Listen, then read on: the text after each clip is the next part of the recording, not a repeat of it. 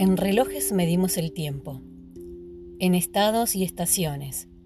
Lo medimos en etapas, en informes, en trabajos y personas. En personas medimos el tiempo. Personas que van y que vienen. Personas viejas y personas nuevas.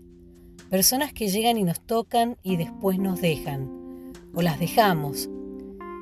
Y en espejos, en espejos medimos el tiempo en nuestra imagen en el espejo y en nuestro intento de detenerlo, de prolongarlo, de congelarlo y congelarnos. En relojes, en estados, en espejos medimos el tiempo y en la imagen en el espejo nos medimos nosotros.